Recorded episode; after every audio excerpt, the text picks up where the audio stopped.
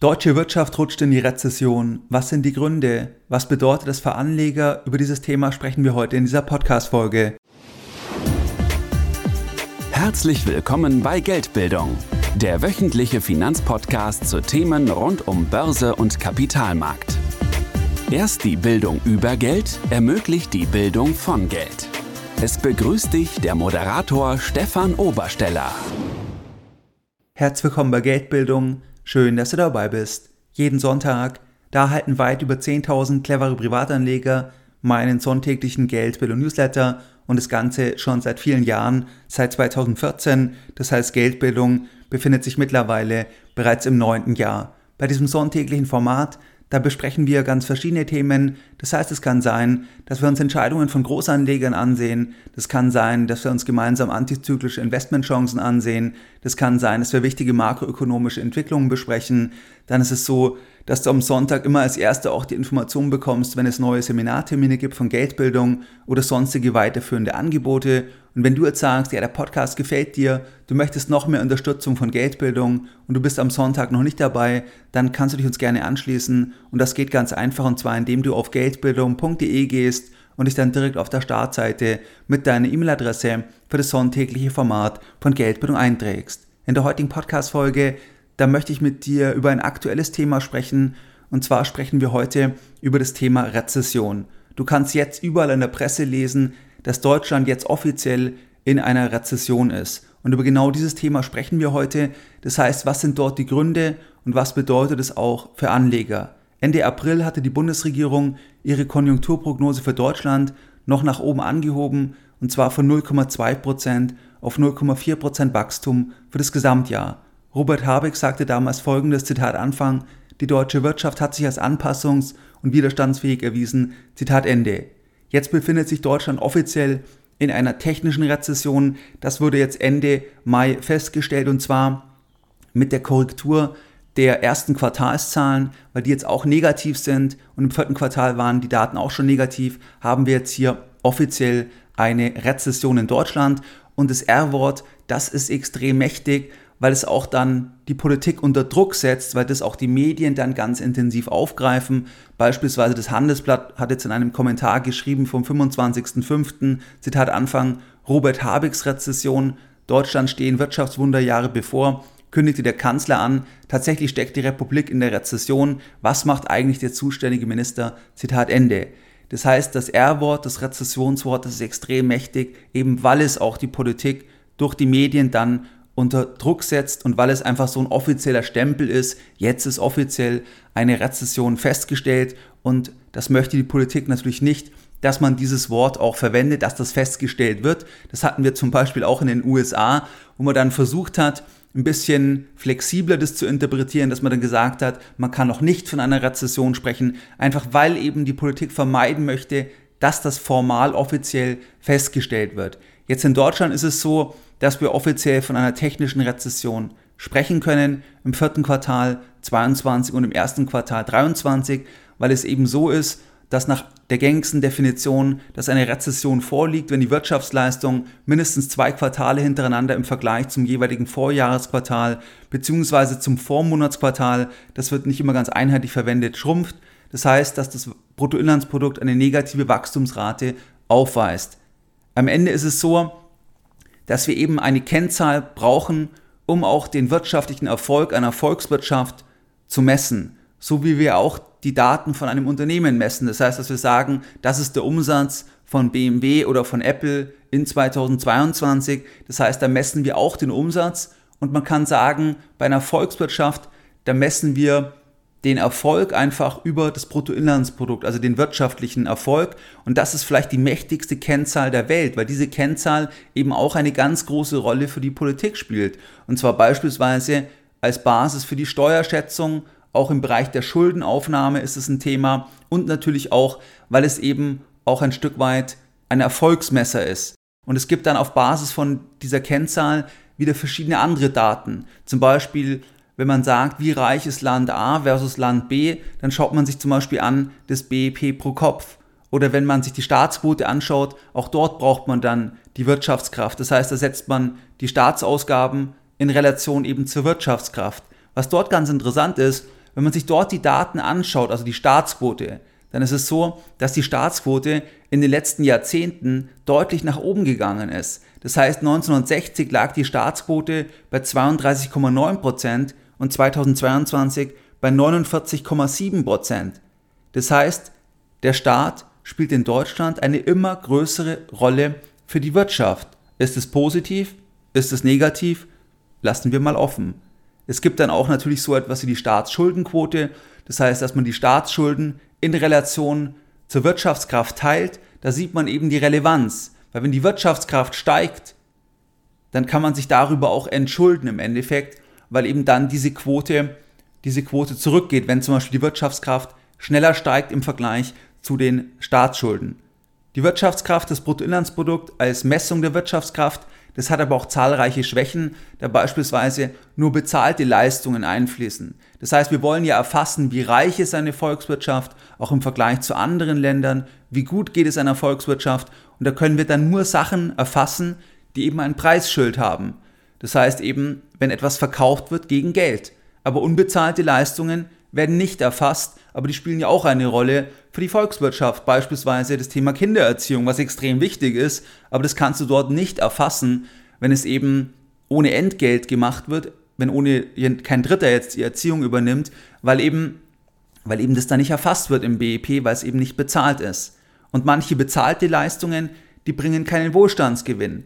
Wenn der Staat beispielsweise ein Bauvorhaben hat und es kostet plötzlich drei, vier, fünf, achtmal so viel, dann setzt der Staat ja das Steuergeld schlecht ein, aber am Ende des Tages steigert dies die Wirtschaftskraft erstmal auf dem Papier, aber sicherlich nicht den Wohlstand. Die letzten zwei Rezessionen, die waren 2020 und 2009. 2020, da ging die Wirtschaftskraft um 3,7 Prozent zurück und 2008 um 5,7 Prozent. Wenn wir uns jetzt die Daten anschauen, ganz aktuell, dann ist also die Wirtschaftskraft im vierten Quartal 22 und im ersten Quartal 23 gesunken. Und deswegen ist Deutschland jetzt technisch gesehen in einer Rezession, wenn man diese enge Definition anwendet. Im vierten Quartal, da ist die Wirtschaftsleistung, also viertes Quartal 22, da ist die Wirtschaftsleistung um minus 0,4 Prozent zurückgegangen gegenüber dem Vorquartal und im ersten Quartal 23 um minus 0,3 Prozent. Die erste Schätzung für das erste Quartal, die lag bei 0,0 Prozent Ende April 23.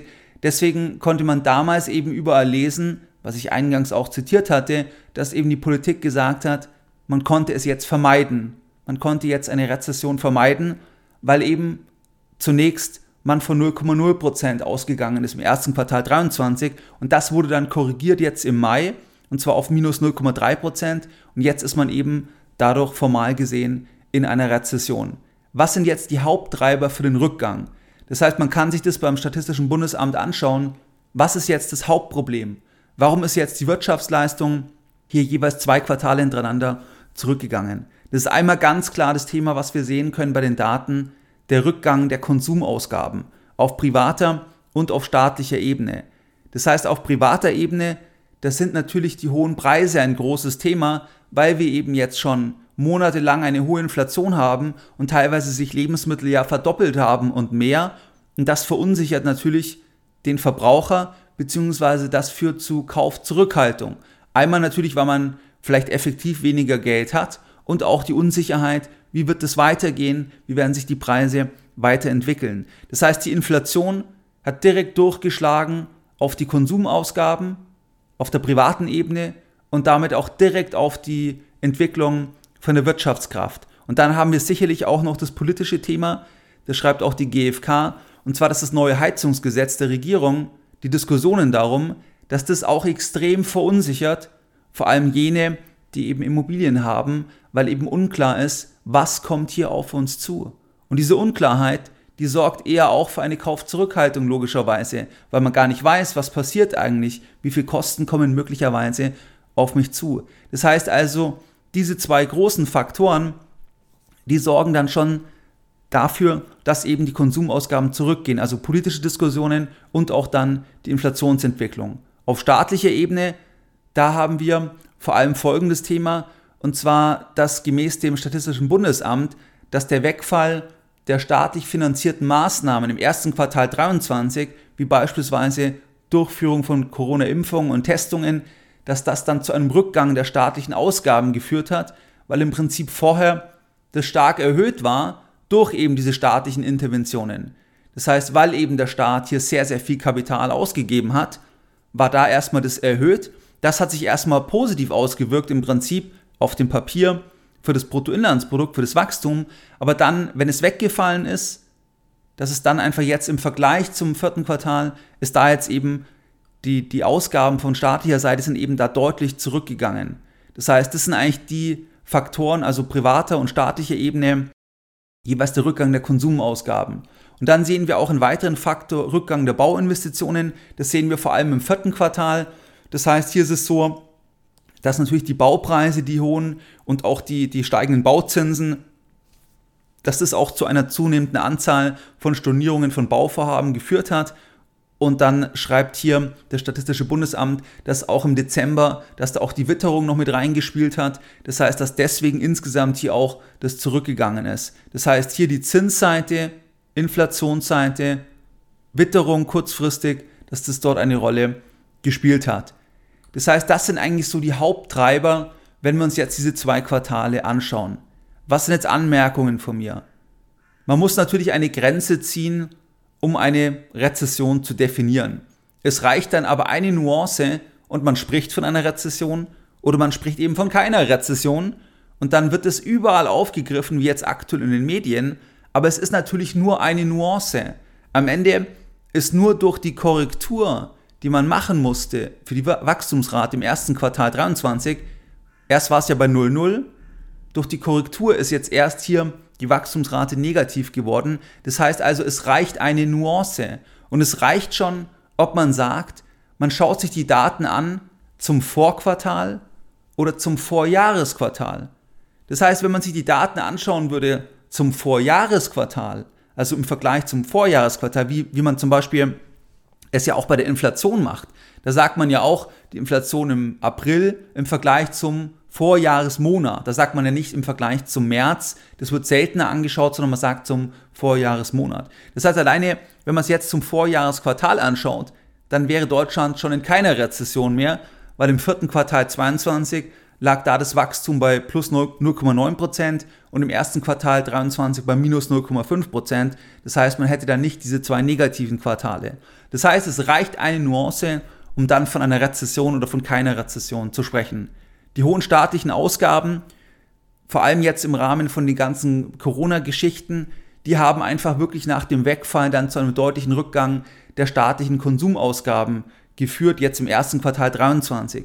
Generell sehen wir, dass die Staatsquote einfach so wahnsinnig hoch ist und da ist die Frage, ob der Staat halt dort natürlich besonders effizient ist, einfach in der Ausgabe von Geldern im Bereich der Investitionen, das ist die große Frage. Ich denke, da kann man definitiv ein Fragezeichen setzen. Und das verzerrt halt auch ein bisschen dann einfach das Bruttoinlandsprodukt, weil erstmal geht, geht quasi das Wachstum rauf, wenn der Staat irgendwelche staatlichen Sachen einführt. Und das ist aber halt dann vielleicht nicht unbedingt, dass es dann den Wohlstand der, der Gesellschaft insgesamt langfristig dann, dann vergrößert. Also da muss man vielleicht ein bisschen kritisch sein in Bezug auf den Umfang der, der Staatsausgaben bzw. Der, der Staatsquote. Dann die Inflation, die politische Unsicherheit. Das ist natürlich ganz klar ein Thema, wo man auch überlegen kann, woher kommt die Inflation. Das hat mehrere Gründe. Das ist jetzt nicht heute Thema von der Podcast-Folge, aber da kann man sagen, Inflation und politische Unsicherheit, das ist einfach hier was zu einer Kaufzurückhaltung geführt hat. Deswegen kann man definitiv sagen, dass zum Beispiel die Politik auch mitverantwortlich ist für die negative Entwicklung bei den privaten Konsumausgaben, einfach durch die Diskussionen um eben diese ganzen Themen der energetischen Sanierungskosten, um dieses Gesetz, was eben extrem verunsichert. Was bedeutet das aus Anlegersicht? Aus Anlegersicht ist es so, dass der bisherige Tiefpunkt beim DAX, der war im September 2022. Der DAX hat vom Tiefpunkt über 30% zugelegt und im Mai ein Allzeithoch generiert. Das heißt, wir hatten jetzt im Mai ein Allzeithoch gesehen und gleichzeitig war Deutschland in einer Rezession im ersten Quartal und im vierten Quartal. Das heißt, wie kann das sein? Die Börse preist Rezession oft vor Eintritt ein. Das heißt, die Börse nimmt das vorweg. Die Börse ist eine Discounting-Maschine. Die Börse, das Kollektiv, die Summe der Marktteilnehmer, schaut nach vorne und versucht eben zu diskontieren. was passiert, was kann kommen. Und wenn es dann eintritt, ist es unter Umständen alles schon eingepreist. Über dieses Thema, da habe ich auch öfters im Newsletter gesprochen. Das heißt, dass man dort aufpassen muss, dass eben die Börse sich auch sehr, sehr stark entwickeln kann während einer Rezession, weil die Börse möglicherweise das einfach schon vorweggenommen hat. Das heißt, wenn du dich für das sonntägliche Format eintragen möchtest, dann kannst du das unter geldbildung.de machen. Wenn wir uns das zum Beispiel anschauen während der Finanzkrise, dann fiel 2009 die Wirtschaftskraft um 5,7 Prozent und der DAX, der stieg um knapp 24 Prozent. Der DAX, der verlor im Vorjahr rund 40 Prozent. Das heißt, er hat es vorweggenommen. Und das sehen wir aktuell auch, dass der DAX ein Stück weit das vorweggenommen hat. Und jetzt ist halt die Frage, wie schwer wird die Rezession noch? Das heißt, eine leichte Rezession, wie aktuell beobachtbar, das kann durchaus bereits vollumfänglich eingepreist sein. Das ist nicht ungewöhnlich und dass die Börse dann schon wieder vorne wegschaut. Das heißt also, das ist jetzt der Punkt, inwieweit eben die Wirtschaft zurückgeht. Das ist auch das Thema in den USA. Das heißt, das ist aktuell das dominierende Thema. Weniger jetzt noch die Inflationsentwicklung. Das hat der Markt schon abgearbeitet, hat der Markt schon eine Perspektive, auch die Zinsentwicklung nicht wirklich. Da hat der Markt auch schon eine Perspektive, dass es eher das Ende ist. Aber jetzt geht es eher um die Wirtschaft. Das heißt, wie stark geht die Wirtschaft zurück und damit auch aggregiert die Unternehmensgewinne? Weil das ist das Thema als Anleger, als Investor. Das heißt, bei einer Rezession, da sinken aggregiert die Unternehmensgewinne. Und wenn wir nur eine leichte Rezession haben, dann kann das alles, was 22 passiert ist, dann kann das schon eingepreist worden sein, dann kann es schon abgehakt sein. Das heißt also, eine Rezession muss nicht zwingend schlecht sein für Aktien, wenn es einfach bereits eingepreist wurde. Und in diesem Fall geht es dann um eine leichte Rezession. Und das bleibt eben abzuwarten, das ist extrem schwierig zu prognostizieren. Das heißt, natürlich hat man jetzt wieder politische Aussagen, dass dann gesagt wird, das ist alles kein Problem, das ist nur, nur jetzt eine, eine ganz, ganz leichte Rezession, das ist nur eine kurze Stagnation, dann geht es wieder weiter so ungefähr. Da ist halt auch Demut angezeigt. Das heißt, es ist extrem schwierig zu prognostizieren, wie sich die Wirtschaft am Ende dann, dann entwickelt aber das vielleicht als Einordnung jetzt als Anleger kann also durchaus bereits alles abgearbeitet sein, ist also nicht ungewöhnlich, einfach im Zusammenhang auch mit der Entwicklung von anderen Rezessionen, wenn wir dort uns dann die Kursentwicklung anschauen. Das war heute also das Thema, das wir uns angeschaut haben. Rezession, was sind die Gründe, was bedeutet es für Anleger und jetzt nochmal ganz kurz die Lessons learned der heutigen Podcast-Folge. Wir haben uns heute das Thema der Rezession angeschaut.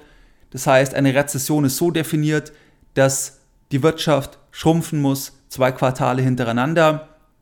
Das ist aktuell jetzt der Fall. Zumindest wenn man es zum Vormonatsquartal vergleicht, dann ist es so, dass dann wir jetzt zwei Quartale haben, wo die Wirtschaft zurückgegangen ist. Das BIP, die Wirtschaftskraft wird darüber gemessen. Das ist extrem wichtig für die Politik, für die Steuerschätzung, für die Schuldenaufnahme, generell auch für den Erfolg der Politik. Das heißt, dass man sich daran dann, dann orientiert. Die letzten zwei Rezessionen waren 2020 und 2008. Aktuell sind wir hier in einer kleinen Rezession. Das heißt, wenn man die Daten anschaut, das ist ja weit entfernt auch von den Daten von 2020 oder von 2009.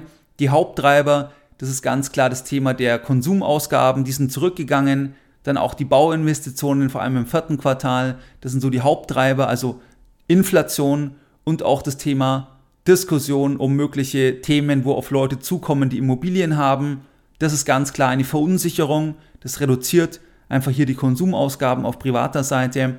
Und am Ende ist es so, dass die Börse im Vorfeld schon einiges abgearbeitet hat. Das heißt, der Tiefpunkt beim DAX war im September. Das heißt also, es kann sein, dass das schon eingepreist ist. Das hängt davon ab, wie stark jetzt einfach die Rezession noch wird. Das heißt, war es das jetzt schon möglicherweise? Oder kommt noch mehr? Das ist die Frage. Wenn es es schon war oder die Rezession nur leicht sein wird, dass so weitergehen wird, dass es vielleicht noch ein Quartal negativ ist, dann kann es sein, dass das alles bereits auch im Kapitalmarkt eingepreist ist. Wie du es gewohnt bist, dann möchte ich auch die heutige Podcast-Folge wieder mit einem Zitat beenden und heute ein Zitat von Geldbildung. Geldbildung schadet nur dem, der keine Geldbildung hat. Mehr Informationen zu Themen rund um Börse und Kapitalmarkt findest du unter www.geldbildung.de. Und immer daran denken, Bildung hat die beste Rendite.